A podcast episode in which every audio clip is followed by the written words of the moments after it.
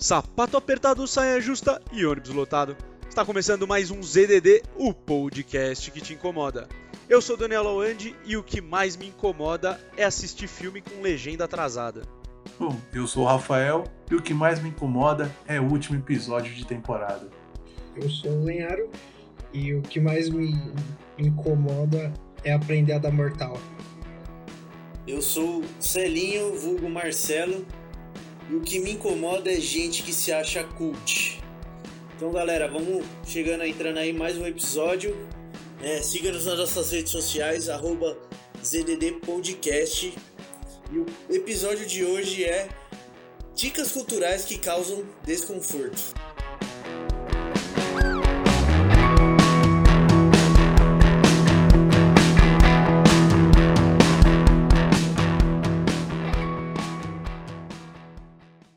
A cultura e o nosso mundo pop são parte muito importante da nossa sociedade. Refletem nossa forma de pensar influenciam nossa maneira de agir e de se relacionar com as pessoas. Além disso, a cultura pop também pode nos tirar da nossa zona de conforto. Com certeza você já ouviu alguma música que te fez pensar sobre os diversos problemas sociais e políticos do nosso Brasil ou do mundo. Ou já assistiu algum filme que levou a alguma conversa bem longa com seus amigos, sobre algum tema que te deixou com a pulga atrás da orelha. E é justamente sobre isso que vamos falar neste último episódio da nossa primeira temporada do ZDD. Juntamos nossos apresentadores e nosso editor para falar das nossas experiências desse desconforto com filmes, músicas e séries, e também te dar algumas sugestões para pensar, refletir, debater e sair cada vez mais da sua zona de conforto. Mas fala aí, Marcelo, de algum filme, série que você assistiu, qual aí te tirou da zona de conforto? Caramba, Dan, sabe uma que me incomoda? Acho que ninguém lembra do sentido real da coisa, mas todo mundo odeia o Chris, mano. Realmente, hein? Pode querer, meu. Meu, é que os caras fazem de um jeito tão engraçado que a gente esquece que o moleque sofre racismo, que tem a professora totalmente xenofóbica e racista também. O bullying É, também. Nossa, o bullying nem se fala, né? O cara é o único negro da escola, mano. E o pior é que, assim, é, reflete uma, uma realidade até hoje, né? E é engraçado, assim, que... Engraçado nada, né? Mas é, a, a maneira como que, que conta aí, também, que é a história daquele Chris Rock, né? Que é uma... representa um pouco a história do- de como que foi com ele e tal. É, é a dificuldade de como que as pessoas na, na sociedade é, têm de... com uma sociedade totalmente racista e tudo mais. Mas é realmente assim, se separa, todo mundo assiste, né? Passava, sei lá, na Bandeirantes, nem me lembro qual era o canal que passava. Era Record, né? E, É, hoje eu assisto no Comedy Center, sei lá onde passava antes. e, e aí você olha e fala, puxa, né? Todo mundo assiste, mas não, não para pra refletir. Mas, putz, é uma série muito da hora, né, meu? Assim, é. Acho que toca a vida de todo mundo, né? Não sei. Eu não conheço alguém que não tenha assistido ou ouvido falar da. De todo mundo odeia o Chris. Sem falar que ele bate também outros pontos até comuns, né? Não só na vida de um, de um rapaz negro, mas, por exemplo, lembro de um dos episódios que, que era a distância, né? Que ele, que ele morava da escola, né? Que tinha que pegar o busão e não sei o que, tipo, tinha que atravessar meio mundo pra chegar até lá e, tipo, cara, ele já chegava cansado. Ele até fala, se não que ele dormia 20 horas a menos que o- que os seus colegas de classe, né? Então, tipo, já chegava lá já, vou dizer assim, né, com uma carga, além dessas todas que vocês citaram, ainda também tinha essa outra carga ali que dava um peso maior ali na, na vida dele ali, pelo menos na parte da escola, e sem falar no, na vida, no dia a dia dele em casa, né? Porque, pô, vamos, vamos até adotando aqui uma outra linha de desconforto, mas, cara, quem aqui nunca sentiu raiva da Tony? Nossa, né, cara? enche o saco. E ainda ele ali como o irmão mais velho, tendo que tomar conta ali de dois irmãos. E, vixe, cara, sinceramente ali tem cada coisa. E claro que é uma forma cômica, né, da gente né, ali o, o seriado em si, mas sim é uma, é uma crítica social bem. É um tapa na cara, né? Basta apenas você abrir um pouquinho mais o olho ali, olhar para um lado e pro outro, você vê, pô, cara, realmente. E ainda Dá pra tirar boas leva em reflexões. conta um moleque de 13 anos que já trabalha pra ajudar em casa, né, velho? É a realidade muito. É, Eu acho que em 85, 86 que passa a série, eu acho que era muito mais comum, né? Hoje em dia É, a gente não vê tanto isso, pelo menos não algo formal, pelo menos, de crianças trabalhando, né? Adolescentes trabalhando no, no mercadinho, por exemplo. Mas é uma realidade meio cruel aí do nosso Brasil. Também, também. outra coisa que, que dá pra gente puxar é a questão de, de paternidade, assim, que né, tá se falando muito hoje em dia, né? É, a presença paterna, depende de como ela é. é... Que que é isso?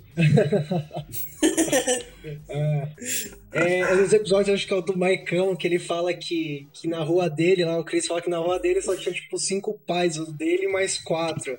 Então imagina, né? O Marcelo é exemplo disso, né? De como é a vida sem o pai. Ele fala disso do pai, que é o Júlio, está se sacrificando ali por, por todo mundo, e também fala da, da ausência de um pai. É, realmente, não tinha pensado nesse lado eu acho que ele aborda várias coisas nessa série. Ela é sensacional porque consegue tocar aí de maneira bem sutil, né? Até o jeito do, do Julius com a questão da grana, é, sempre tudo, mano.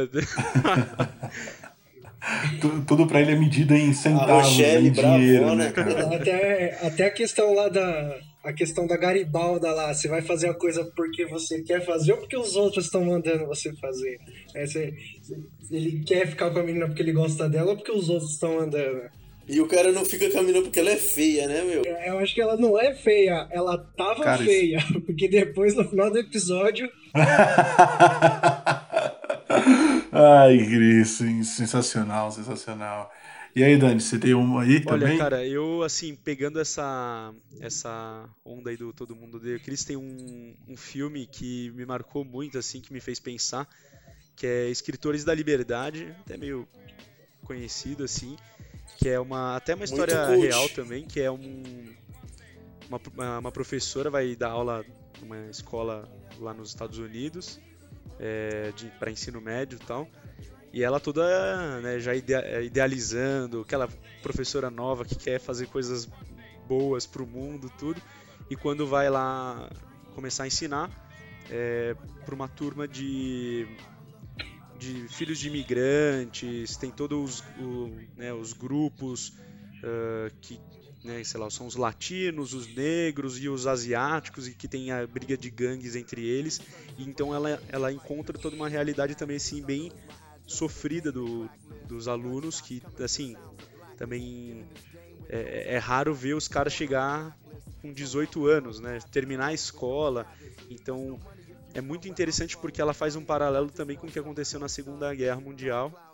É, até faz o pessoal ler lá um livro do Diário de Anne Frank para que eles possam entender né, o que, acontecia na, na, na Alemanha nazista com os judeus que foram é, que sofreram com o Holocausto e, isso enriquece a vida dos, dos estudantes e eles começam a se dedicar a estudar e são os primeiros a se formar na, em suas famílias, né?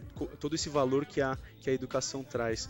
E querendo ou não, tem um pouco isso também no, no Todo Mundo Odeia o Chris, que o cara vai pra escola, a mãe também, a Rochelle também briga quando ele faz as coisas erradas na escola. Então, assim, é bem interessante, é, trazendo essa, também essa realidade dos escritores da liberdade, como que a educação ela pode te abrir umas portas, assim. Então, eu curti pra caramba esse, esse filme, né? Não sei, eu acho que toca umas realidades que, que são bem presentes na nossa sociedade, não é? Nossa, faz um bom tempo que eu assisti esse filme, pra ser sincero, eu lembro de pouquíssimas coisas. Acho que, se eu não me engano, é aquela. Não vou nem saber falar o nome da artista, mas é Hilary Swartz, alguma coisa assim, não é? E. É, faz, um, faz um bom tempo mesmo que eu, que eu vi. Também tinha não só disputa de gangue, mas também trata justamente daquela parte que você falou da, da tensão racial que rola ali né, na, na escola e tudo. E ela é nova e é uma, é uma realidade, não sei, para dar a impressão de que ela não, não esperava se é, ter um confronto assim tão direto com com a realidade, né? ou melhor assim, com uma realidade diferente da, daquela esperada. E isso é muito comum nos Estados Unidos, né? Esse preconceito entre latinos e tal, porque normalmente o povo latino é um povo que já sofre no próprio país. Então vai para fora, eles entre aspas assim estouram, né? Porque por causa do esforço e tal. Então os americanos têm um puta preconceito com latino. E, e, acredito que assim, esse filme me fez pensar também da seguinte maneira, sabe? Às vezes é uma, um questionamento. O que, que eu faço pro mundo que, que eu contribuo para o mundo para não, não resolver os problemas, mas é mas para contribuir para uma solução, sabe? Eu acho que isso também que me leva a pensar é, que também é, é bacana de, desses filmes que tipo te faz pensar, é, porque realmente é uma coisa que é, te leva mesmo assim, falar, putz, tá me tirando da zona de conforto, eu preciso é, não posso só conviver com, a, com uma realidade tão assim. Isso é algo que tipo toca profundamente, sabe? Boa, Dani, boa reflexão. E aí, Lenha, o que você tem aí nos oferecer nessa linha? Eu tenho uma coisa mais recente aí, que terminou agora há pouco, que é Dark. É uma série que primeiro me causou desconforto porque eu não conseguia parar de assistir. Então eu queria saber como é que terminava, assim, não, não parava, assistia toda hora, porque eu achei muito interessante. E, e uma coisa que acontece muito na série, que, que acontece também no mundo, assim, é, é as relações, né? Os problemas com as relações. É, então, tipo, acontece um determinado fato na série, aí a pessoa tenta resolver isso. Ela acaba indo parar no passado para resolver um problema, e aí ela chega, faz tudo aquilo e descobre que ela causou aquele problema, né? Ai, como trazer isso para hoje em dia, né? Às vezes a gente mesmo, né? Vai jogando, escondendo um problema que a gente tem em alguma parte da nossa vida, a gente vai deixando de lado, achando que aquilo não é um problema, e depois vem à tona com, com tanta força, assim, né? É, e vai trazendo consequências muito, muito ruins. E outra coisa também que eles falam bastante na série é as coisas que a gente não diz, assim, porque o grande problema da série é ninguém conversar com ninguém, praticamente. Se todo mundo ali falasse, não, vou fazer isso, vou fazer aquilo, metade do problema está resolvido. E, e, a, e a questão tipo, das relações. Quanto a gente não vê casais que um omite coisa do outro e, e acaba passando por apuros, é, ou até mesmo traições, né? Em vez de esclarecer as coisas, falar o problema que está passando, vai guardando aquilo e aquilo é, é motivo para terminar um relacionamento. É, o diálogo acho que é uma coisa que sempre toca a vida de todo mundo, né, mano? Acho que é algo que se a gente não não se propõe a estar tá, de fato conversando, tendo a coragem de ir e trocar aquela ideia, sentar e, e falar a verdade com algumas coisas. É, acho que a gente tem muito medo de que, sei lá, vai criar problema, vai criar intriga, tá ligado? E a gente tenta evitar ao máximo isso, assim. Então, não sei, é uma coisa, é uma, de fato uma, uma coisa que também faz pensar, assim, né? É, mas para ser sincero, eu não, eu não assisti essa série, mas acho que é da hora. É, é, no sentido, tipo. Às vezes o ficar quieto traz mais problema que falar alguma coisa, né? Exato, exato. Exatamente. Você acha que você tá. Você acha que você tá protegendo a pessoa de, de uma verdade, mas ela tem que saber a verdade. Né? Exatamente.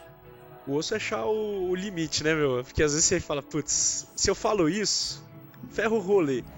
Mas se eu não falar. Mas se eu falar, mano, e descobrirem, velho. É. Aí é.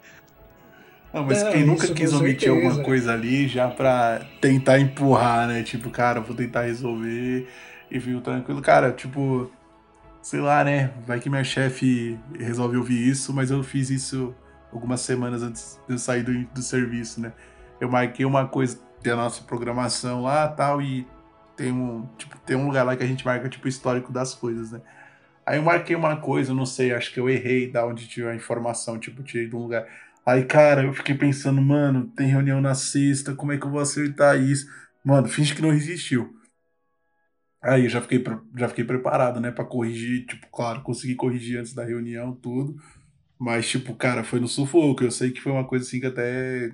Tal, não, não ia prejudicar o serviço em si, claro, não sou louco de, de prender a informação, mas talvez por uma prevenção, certo, deveria né, chegar, olha, escaca, né? E a gente sempre quer esconder, talvez, uma necessidade aí. Mas manda aí, Lenha, qual que foi da escola aí? Não, eu lembrei de um, de um exemplo pessoal que aconteceu comigo em casa. Eu era um menino muito tranquilo, assim, muito de boa, no meu canto e tal. E aí eu peguei um dia, resolvi assim que eu ia aprender, aprender a dar mortal. E eu fui aprender. Só que eu fui aprender a fazer isso na cama dos meus pais. Nossa! E obviamente deu muito ruim. A cama quebrou. E aí, e aí dessa, né, da questão de falar, ah, vou fa não vou falar que eu quebrei a cama. Meus pais chegaram pra mim, viram a cama e falaram, não, mas o que aconteceu? Aí eu falei, não sei, eu sentei e quebrou. Ai, ai. E aí, eles sabem disso Porque- depois que você contou a verdade, porque senão, a hora que eles ouvirem esse episódio aqui. Não, então, eu achei que eu ia, ia ser muito. Eu achei que ia ser muito melhor pra mim se eu mentisse, se eu falasse, não, foi sem querer, pô, sentei e quebrou, assim, do nada. Aí depois eu contei a verdade, e aí eu fiquei de castigo por não ter falado a verdade. Meus pais ficaram muito bravos, não foi nem por quebrar a cama, foi por eu não ter falado a verdade. Caramba, Helena, viu? Você aprendeu que mentir não dá certo, cara. Mentira tem perna curta. A cama também. O que mais que vocês trouxeram pra gente falar aí? Cara, eu separei dois aqui, mas vou começar pelo por um só e depois a gente passa mais uma rodada se for o caso. Que foi uma série aí que chamou muita atenção, no, não foi uma série, foi uma minissérie. Que, bom, vou falar a história e eu quero ver se vocês conseguem acertar, né? Em que cinco jovens negros foram acusados de um estupro no Central Park. Estupro, perdão, no Central Park. Não consegue É chutar aí? eles que condenam, não é? Per- perfeitamente. É louco. e, tipo, cara, é. Logo no, primeiro episódio da série, assim, é um, desconforto, é um desconforto tremendo, porque fica muito evidente, assim, a, a, a injustiça, né? Tipo, eu fiquei pensando, cara, como, como pode? Eu fico, fico indignado ali toda. Assisti uma vez porque eu não tive estômago pra assistir duas vezes, vou ser bem sério pra vocês. Até queria ter assistido de novo pra poder trazer mais. refrescar um pouco mais a memória, pra poder trazer um, um ponto de vista realmente de quem assistiu, não de quem só ficou lendo, crítica, essas coisas, né? Pra ser mais orgânico. Mas realmente faltou ali estômago, né? Duas. Não sei aqui quem de vocês já assistiu, mas. Eu já assisti. E a. Acho que se- as duas coisas que mais me incomodaram, não sei se eu devo falar, porque pode ser considerado um spoiler, mas é que um dos meninos que foi preso, que se eu não me engano é o que ficou, é o que foi solto por último, ele foi acompanhar o amigo dele na, na, na delegacia no depoimento. Ele não tava no dia. Né? Exatamente. Esse é- ele foi dar um. Viu os caras levando o colega dele e falou: Meu, não, vou junto pra ele não ficar sozinho, né? Exatamente, o cara Tipo, foi ajudar e se lascou. E a outra coisa que mais me incomodou na série foi o fato de o Donald Trump, na época, ele era só um grande empresário, não era no movimento político, e ele apoiava a, a morte de- dos, dos cinco condenados. Então, meu, esse bagulho me deixou, tipo, chocado. Sim, até porque foi. Bom, no... não sei como foi essa sensação assistir, né? Mas, tipo, logo você começa a assistir já vai dando aquele nó na garganta, né, cara? Tipo, meu, mentira que isso tá acontecendo. né? Sério. E aí a pior coisa é que, tipo, é baseado em fatos reais, cara. Então, tipo, foram realmente pessoas passaram por, aqui, por aquilo, né? Foram presas injustamente e, e cumpriram a pena é, até o fim. Aí depois foi descoberto, não, o cara se entregou lá, se não me engano, descobriram que ele. Um, outro. Vamos dizer assim, né? Uma, uma outra coisa errada que ele tenha feito, aí ele acabou confessando, né?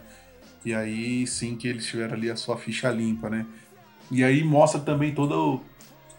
Tudo, bom, acho que tudo ali gira em torno da injustiça, né? Até aí eu fiquei pensando, né? Poxa, cara, se fosse eu ali, né, no lugar deles, né, o que eu faria, né? Tipo, aí a, aí conclusão que eu cheguei que eu faria a mesma coisa, tipo, não, pelo que eu vi ali não tinha muito o que ser feito, sabe? Tipo, eles foram coagidos ali assinar um depoimento que que realmente não eram deles, a polícia realmente forçou eles a fazer aquilo sob a promessa de que de que eles seriam liberados, mas não, né? Tipo, Aí depois quando a gente vê. E sobre esse rapaz aí que foi acompanhar, ele foi o que ficou mais tempo, porque se eu não me engano já tinha.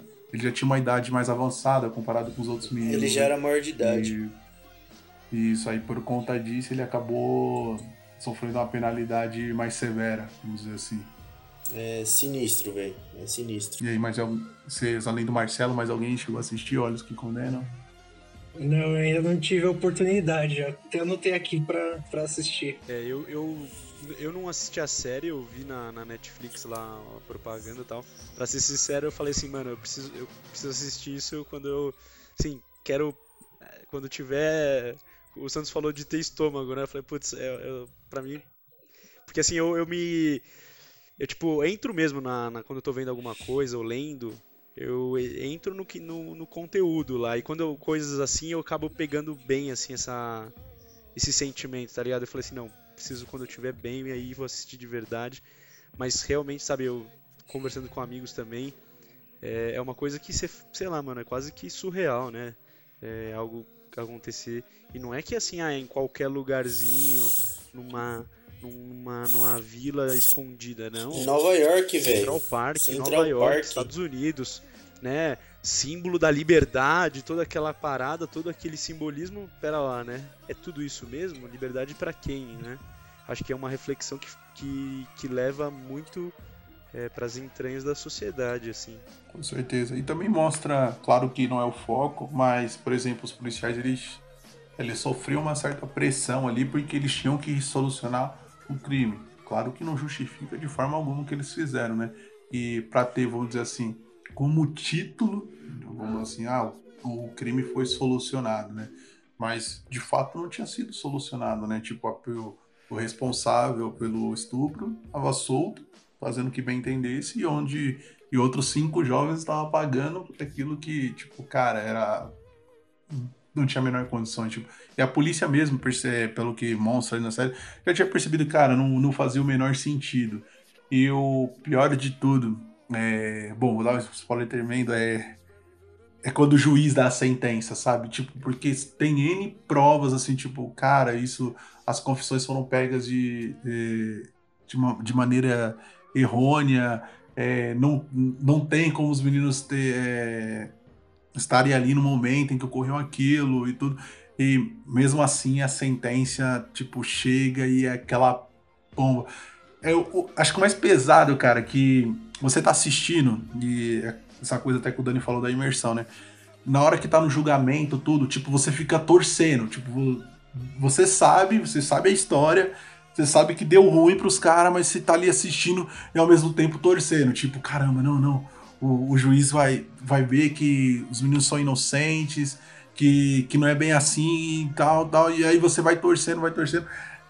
E aí, é claro, né? Acontece o que foi na vida real, né? Tipo, os meninos, infelizmente, foram condenados. E aí, tipo, você sofre ali também, tipo, você. Não dá pra falar assim que você sofre como um pai ali, né? Mas você consegue sentir é, vamos dizer assim, a série consegue transmitir para você a, a dor ali, pelo menos ali do momento, né? Tipo, a frustração em si. Tipo, poxa, cara, é pesado, pesado. Fica até aí como recomendação, mas não sei. Se alguém tiver aqui uma veia assim com essas partes assim, tipo de, de injustiça, ficar puto da vida, cara, recomendo que vá com o estômago e respire bem fundo, porque vai tocar e não vai ser pouco, vai incomodar bastante. E aí, qual que é o. Bom, é, já que vocês estão quietos aí, eu vou lançar já a segunda, né? Que acredito que esse vocês tenham visto, pelo menos eu fiz apelo mais popular, que é A Procura da Felicidade. E, bom, conta ali a história de um, de um pai, né? Já que acho que a palavra da, da onda agora que me surgiu com força é a palavra paternidade. Não né? conheço. Né? É... Não conhece, né? Foi comprar cigarro, a gente entende, Marcelo. Se eu falar que eu não assisti, o que acontece? Nossa, Lenharo, como assim? Ah, você não, não acredito, Lenharo. Não, não, é só pra saber. Will Smith, mano? Assisti, assisti. Assisti, sim. Ah, ufa, ufa. O, e tal, né? Interpretado aí pelo Will Smith, esse grande pai, né? Que. Que dá, dessa vez é o contrário, né? Porque normalmente prega sempre que o, o pai abandona. Na verdade, não, né? A esposa agora que que vai e fica ali o pai e o filho, ficam os dois contra o mundo, né? E eles passam, cara, por diversas coisas assim, absurdas, e também fica aquele sentimento de torcida pro pai, né? Tipo, vai, cara, não desiste, vai dar certo, você vai conseguir, mas infelizmente na vida real, infelizmente não. Muitas vezes não terminam como termina a procura da felicidade. Claro que, e até. Já vou até ali pro finalzinho, né? Quando quando ele consegue lá uma vaga de emprego lá no lugar que ele lutou tanto para conseguir. E aí, se não me engano, o cara fala alguma frase do tipo, é, não falei que não ia ser tão difícil assim, algo do tipo. E aí ele responde que não, que na verdade foi realmente muito difícil. E, e a gente que acompanha ali essa trajetória, a gente sabe que realmente foi muito difícil, tipo, é, ele conseguir ali se segurar com, com todos aqueles pesos, né, puxando ele e tentando fazer com que ele não levantasse todas as manhãs e seguisse em frente ali mais um dia. É interessante que é baseado em fatos reais também, como muitos dos filmes que a gente fala aqui. É... E o esforço que ele faz pelo filho, né? Ele não faz aquilo por ele.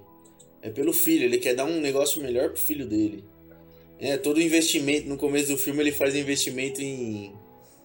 É uma máquina que faz raio-x, se eu não me engano, né? É raio-x portátil. E tipo, em dois anos tá, ele não vendeu tudo e já é defasado. Ninguém quer mais comprar. Então, pô, mostra, acho que é, é muito real claro que é real, porque é baseado em fatos reais, né? Mas, mas no sentido, mostra a realidade muita. Nossa, a gente tá próximo, a gente que é, entre aspas, de quebrada, então a gente sabe como que é o esforço de um pai atrás de um emprego, que faz de tudo para cuidar do seu filho, não só o pai, é uma mãe também. Sim, e também mostra outras coisas também ali, né? Por exemplo, foco e dedicação, né? Tipo, pô, o, pai ali ele é extremamente determinado a alcançar seus objetivos, tanto que boa parte do filme se passa com na esperança dele ser promovido e tudo, mas aí ele cai na real e cai na real não, não, no tempo todo ele tá na real e ele sabe que cara, eu não tenho tempo de esperar uma promoção, eu tenho que eu tenho que seguir minha vida, tipo, eu tenho eu tenho um barco aí para tocar e eu não posso ficar aqui esperando, né? Então ele de várias formas ele bom, ele tenta se manter ali vivo e a esperança lá em cima para conseguir alcançar seus objetivos, né? Acho que até um é um bom filme, é um bom filme assim de se ver, acho que passa uma uma, uma lição assim de vida, que traz uma reflexão muito bacana, até para alguns momentos assim de dificuldades que a gente tem, né? E até trazendo algumas coisas que vocês já levantaram, que às vezes são coisas que a gente mesmo cava, né? Que nós mesmos cavamos. Então, opa, calma aí. É, acho que um pouquinho de foco aqui no meu objetivo e determinar realmente ali metas e tentar alcançá-las, né? Buscá-las até, até onde for possível e se não for possível, então torná-la possível de alguma forma. Aí ele disse: quando você menos esperar, eu vou estar lá. Quando você estiver no chuveiro. Bom, e agora parando aqui de fazer merchan para Netflix, né? Fica a dica aí se alguém quiser patrocinar o ZDD. Bom, é, vou, vou entrar aqui na, na pegada aqui dos livros, né? Eu já vou até vou abrir aqui, vou, vou pegar aqui de carro abrir alas. Começar aqui com o Dilema do Porco Espinho, é, Leandro Carnal. Cara, é bom, normalmente quando a gente está lendo, pelo menos o que eu gosto de ler é justamente ter essa imersão que a gente até comentou aí lá atrás, né? E, bom, o Dilema do Porco Espinho fala justamente sobre solidão, né? E só de falar de solidão já é um assunto desconfortante, né? Eu acredito já que... lembro do meu pai. Já, já lembro do papai, né, Marcelo? é brincadeira. Então, solidão realmente não, é difícil alguém falar, cara, eu adoro a solidão, eu amo a solidão. Tipo, não, né? E o Leandro Carnal justamente fala até sobre tornar, fazer da solidão solitude, né? Então, ter justamente fazer isso de algo mais proveitoso. E o dilema do porco espinho em si vem justamente do, do, do animal porco espinho, né?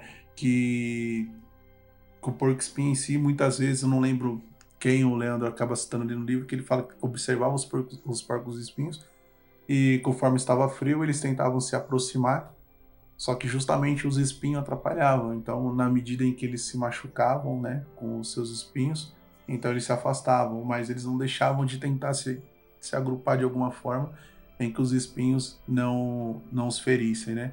E isso vem muito também do, do lidar com o outro, né? Tipo, cara, como é difícil lidar com as outras pessoas, né? ninguém é 100% igual a gente e realmente aqueles e até aqueles que são muito semelhantes a gente também dá um jeito de se ferroar ali, de se machucar com, com alguns espinhos, né? Então traz muito disso assim no livro, fala muito sobre, sobre solidão. E, cara, é um livro que eu, sinceramente, eu me apaixonei, li ele recentemente, foi um dos, dos últimos aí que eu li, e também já fica até de, de recomendação. Não sei se algum de vocês conhece, teve a oportunidade aí de estar de tá ali mergulhando ali nessa, nessa ótima Porco leitura. Espinho? Eu tô esperando você emprestar o seu. entendi, entendi. Tá só esperando a brecha que o sistema queria, então, né? É, com esse aumento aí, provavelmente, do imposto do livro, foi mais fácil pegar o seu. É, mas é, do, do Dilema do Porco Espinho eu nunca vi. Eu Já, já. Claro que já li um livro ou outro do Leandro Carnal, mas. Mas, putz, é sensacional. Acho que essa, essa ideia que você falou, Santos, que é.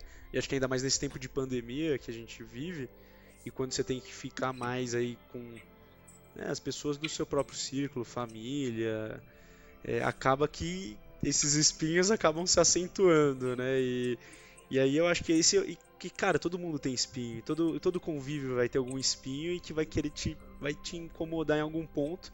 O ponto. A, a questão é você saber lidar com isso, né? E aí é aquela questão de. Né, para os casais, é, alguém tem que ceder em algum lugar, né? Então é, você tem que. Putz, daqui não, não. Isso daqui é algo que incomoda, mas, bom, não é vital. Talvez eu consiga soltar um pouco. Eu acho que isso é uma coisa que, que realmente assim faz é, pensar muito na vida.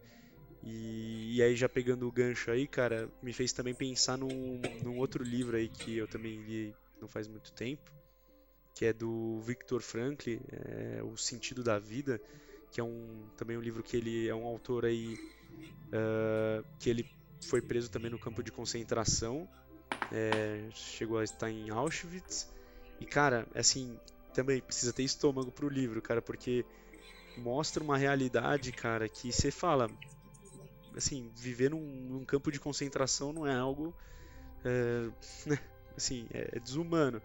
E, e, e, aí ele vai contando a, a, realidade como que é estar tá vivendo num lugar assim, em que se tem uh, os próprios prisioneiros acabam se se sujeitando a situações em que eles perdem a própria, o próprio sentido da vida e que, claro, né, passa a ser só uma sobrevivência.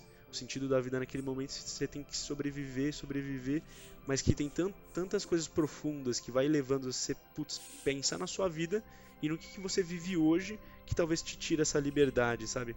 E que te coloca, é, que te faz pensar e te, pode te projetar para outros lugares. Então, assim, é um livro também, assim, que para mim, tudo sensacional, muito bom. É, acho que, que faz pensar na vida, né?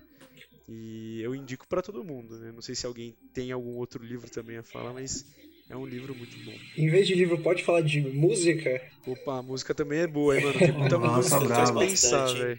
Que uma, assim, que pouca gente deve conhecer é de uma banda chamada Baiana System. Vocês já ouviram falar alguma coisa? Desculpa, Nero, desconheço. Não. Não faço a mínima ideia, velho. Nunca ouvi falar, né? Quem joga FIFA tá ligado porque tem uma música deles que, que lançou no FIFA há poucos tempos atrás, era a música tema do jogo e tal. Mas a música que eu queria trazer é, é tipo assim, um, um, geral da banda. É, é, é uma banda, pelo que entendo, é, é, da Bahia, assim, e a maioria, a maior parte das músicas, assim, da letra da música, eles falam com os dialetos, as gírias de lá. Então, às vezes, você, você começa a escutar música, você não entende nada. E aí você vai vendo, puxando os comentários, pesquisando tudo.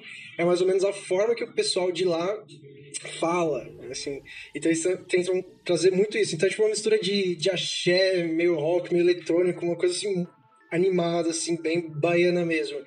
E uma música que eu queria falar é Invisível. Que, que logo no começo da música ele fala assim: Você já passou por mim, nem olhou para mim, você já passou por mim, nem olhou para mim. E, e vendo aqui, né, eles falam isso, o sentido dessa música é, é como se fosse do, dos empregados falando com, com os patrões, dos garis, né? Tipo, você, é, como se fosse, vai, por exemplo, o gari falando, você passou por mim, nem falou, nem, é, você passou por mim, e nem olhou para mim, né? Então, às vezes, até mesmo a gente, é com moradores de rua, aqui em São Paulo tem bastante, a gente passa por eles como se, e ele como se aquelas pessoas fossem invisíveis, não existissem, não são pessoas, não são ninguém, tem um buraco vazio. Não, mas ali, ali tem uma pessoa. Então a música fala um pouco disso, das pessoas invisíveis que, que existem assim no nosso meio.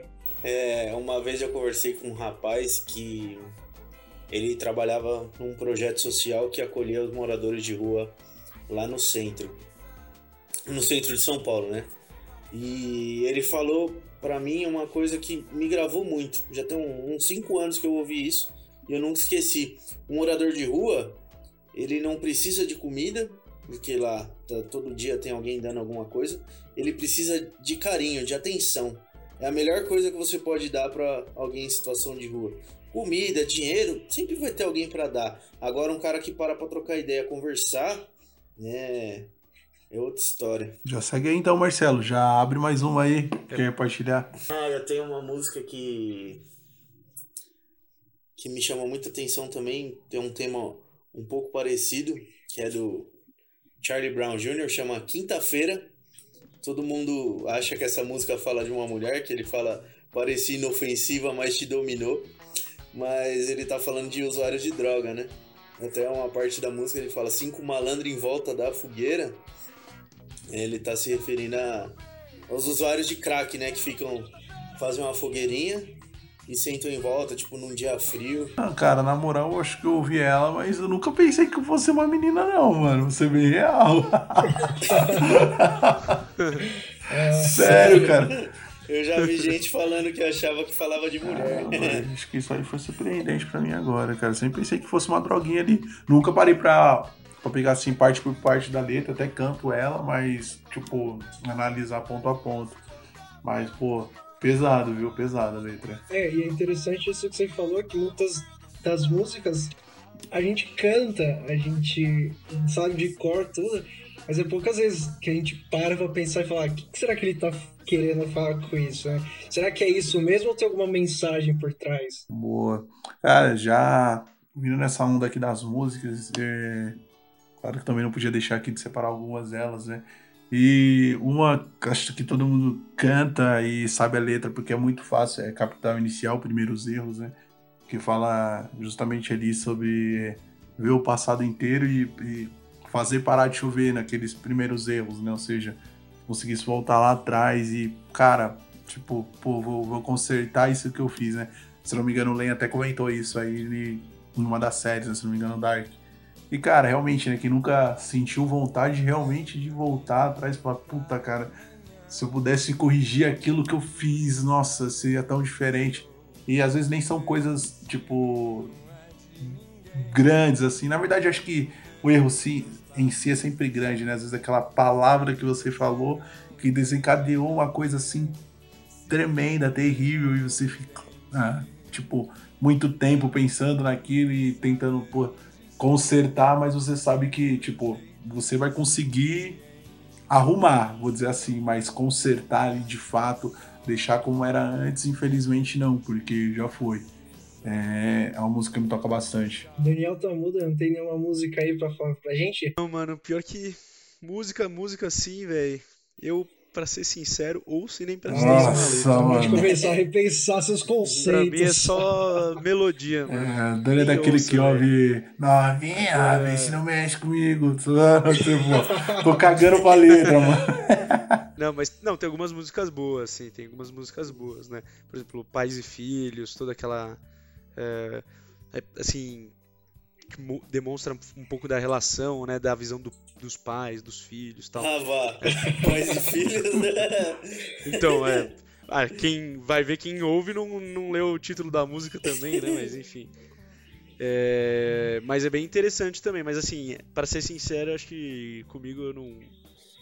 Música não é uma coisa que, tipo, ah, me faz pensar e tal, mas. Mas tem música boa. Acho que, tipo, uma da, um- umas recentes aí é. Que eu, que eu tive contato foi aquela. De Volta ao Passado do Fábio Braza, que fala de umas coisas bem da hora, assim, bem interessante também. É, não me lembro aqui de tudo, porque eu não me lembro, como eu disse, das letras, então não sei dizer tudo, mas, mas tem um conteúdo bem interessante também, assim, né, de volta ao passado, Fábio Braza. Eu tenho uma aqui que ah, eu acho que certeza que vocês conhecem. É antiga, sim.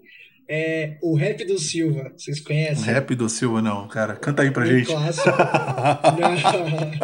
O, o, edi- Talvez eu conheça, mas não tô associando, né? o, o editor vai colocar aí de fundo, só presta atenção. Boa, editor, se vira. É, é uma do, do MC Marcinho, bem antiga, né? naquela pegada tipo funk anos 90, ali anos 2000, que, que assim, o que me deixa mais confortante é o que ele fala é, o refrão, que ele assim, era só mais um Silva, que a estrela não brilha, é, ele era funkeiro, mas era pai de família. E aí fala da história de um cara que realmente era funkeiro, tudo, tinha a família dele, e ele sai e um dia ele não volta, porque tipo, um sujeito apareceu e, e matou ele. E, e aí ele fala que, que não, naquele dia ele não ia mais dormir com a família. E aí, quanto disso não acontece todo dia no Brasil, né? Quantos Silvas? O Brasil é, tem muitos Silva, mas não só com isso, mas quantas pessoas não, não tem uma estrela que brilha, né? Que, que desmorona a família ou tá tranquilo e acontece alguma fatalidade dessa. E também é, é o que ele fala no refrão, que ele era franqueiro, mas era pai de família, como se tipo tivesse que ter uma contradição. Ele não pode ser funkeiro ou e pai de família, ou ele é um ou ele é outro. Então você fica pensando, é que é muito disso que, que a gente vive no Brasil. É uma questão de julgar, né, cara? É, já diria o Mano Brown, né? Mais uma Dona Maria Exatamente, de Lima. Exatamente. exatamente. Que é alguém que Nossa, falou tudo, Marcelo. casa. Também nessa música, nessa linha aí de música também tinha o homem que não tinha nada do Projota, né? Tipo, o cara que você para ali pra ouvir palavra por palavra, você fica, pô, cara, que, que embaçado, né?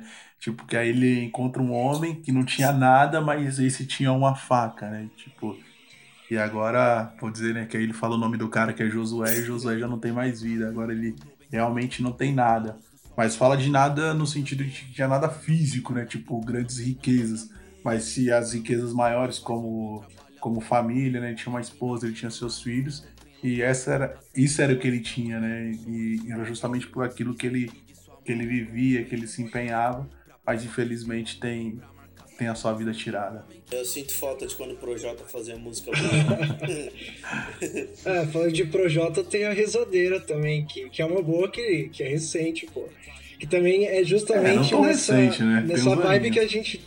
É, ah, é a rezadeira do primeiro álbum dele, da época que conhecia ele. Ups. Eu tô falando, é da época que ele fazia música boa. eu conheci recentemente, Tem uma, então. tem uma que é dele que chama Vai Clarear. Também é excelente. Fala de, de um menino que quer as coisas, mas não pode ter, sabe? Tipo, quer ter carro, quer ter mulher, mas o. Ele fala, quer ter carro, quer ter mulher, mas seu money mal te leva a pé, sabe? Você não tem dinheiro nem pra andar a pé e você quer as coisas, por isso que vai clarear, né? Excelente. E é- acho que a ideia do rap nacional é, é isso, né? Não só nacional, mas mostrar as ah, injustiças e, e como é a vida na periferia. É como se fosse, tipo, um povo gritando assim, ó, tipo, "Ô, me ajuda, é isso que acontece, ó, essa é a realidade. Mais um- uma súplica, assim, um grito, de, um suspiro de, da, da realidade nossa, assim. É, sim, várias outras músicas também, Facção Central, não sei se vocês lembram, o Menino do Morro. Puta, cara, que nada mais, nada menos fala de, de um garoto que se espelha em quem tá mais perto, né? Tipo, e quantas vezes a gente. Acho que todo mundo aqui já ouviu a fala, né? Ah, quem quer segue o caminho certo, né? Tipo, cara, na moral, eu sempre, eu sempre falo, não, cara, eu acho que as pessoas se espelham naquilo que está mais perto. Acho que a partir do momento que você mora num lugar em que é dominado pela violência, em que você vê o dono da quebrada com carro, dinheiro, mulher, poder, casa, tipo, tudo aquilo que, de certa forma, os pais nos ensinam a buscar, né? Tipo, você tem que construir suas coisas, tudo. E aí ele vê um cara dessa forma na quebrada, ele começa a ver aquilo desde pequeno como um, como um homem bem sucedido, né? Não tem exatamente a. Como, cer problema- como certo como Eu mesmo. acho que certo. o problema disso tudo é, é as consequências que isso traz. Né? Por exemplo, se a gente pegar aquela música do Ao Cubo naquela sala, conta a história do menino que mandaram ele levar droga pros outros. E aí ele, é, ele fala que aquele dia ele dormiu feliz, porque ele dormiu de barriga cheia. Que ele chegou em casa com Danone e tal, comprou um monte de coisa. Até que ele começa a se envolver mais mais feio no crime, até que termina com a mãe achando ele morto naquela sala. Por isso que o nome da música é esse, mas é a dura realidade do, do jovem brasileiro. Quantos de nós aí também não teve a por- oportunidade de seguir pro caminho errado, mas estamos aí trabalhando duro pelo caminho É, certo. eu fico né? pensando se tá certo mesmo, viu, cara? Que olha, tá doído, viu? Não vou, não vou negar, não, viu? Tá doído. Sua formatura do prezinho, um bom menino. O aniversário de cinco aninhos. Aí ele disse: Quando você menos esperar, eu vou estar lá. Quando você estiver no chuveiro. Então, chegando ao fim de mais um episódio, agradecendo aqui ao, ao Lenhar, ao Marcelo, ao Santos e a você ouvinte por ter chegado aí ao final desse episódio, que é o último dessa primeira temporada. Então aí aguarde a segunda temporada com informações nas nossas redes sociais. Então, mais uma vez agradecendo aí todos vocês que chegaram aí ao fim desse episódio. E se alguém quiser aí também comentar, fazer um agradecimento, deixar aí uma última dica cultural. Olha, até começar a próxima temporada aí, recomendo o pessoal assistir Tiger King, A Máfia dos Tigres. Aquele lá da locadora vermelha, né? Exatamente. Boa. E encerrando aqui essa nossa primeira temporada do nosso ZDD, Desconforto é três pontinhos. Filme legendado. Inevitável. Gravar podcast. Motivo de ação. É, rapaziada, mais um episódio terminando. Aproveita aí, segue na rede social, arroba ZDD Podcast, no Twitter, Facebook e Instagram. E é isso aí. Tire seu sapato, sai dessa saia justa, desce desse ônibus lotado. Chegou seu ponto, chegou o final, a sua zona de desconforto, o podcast que te incomoda.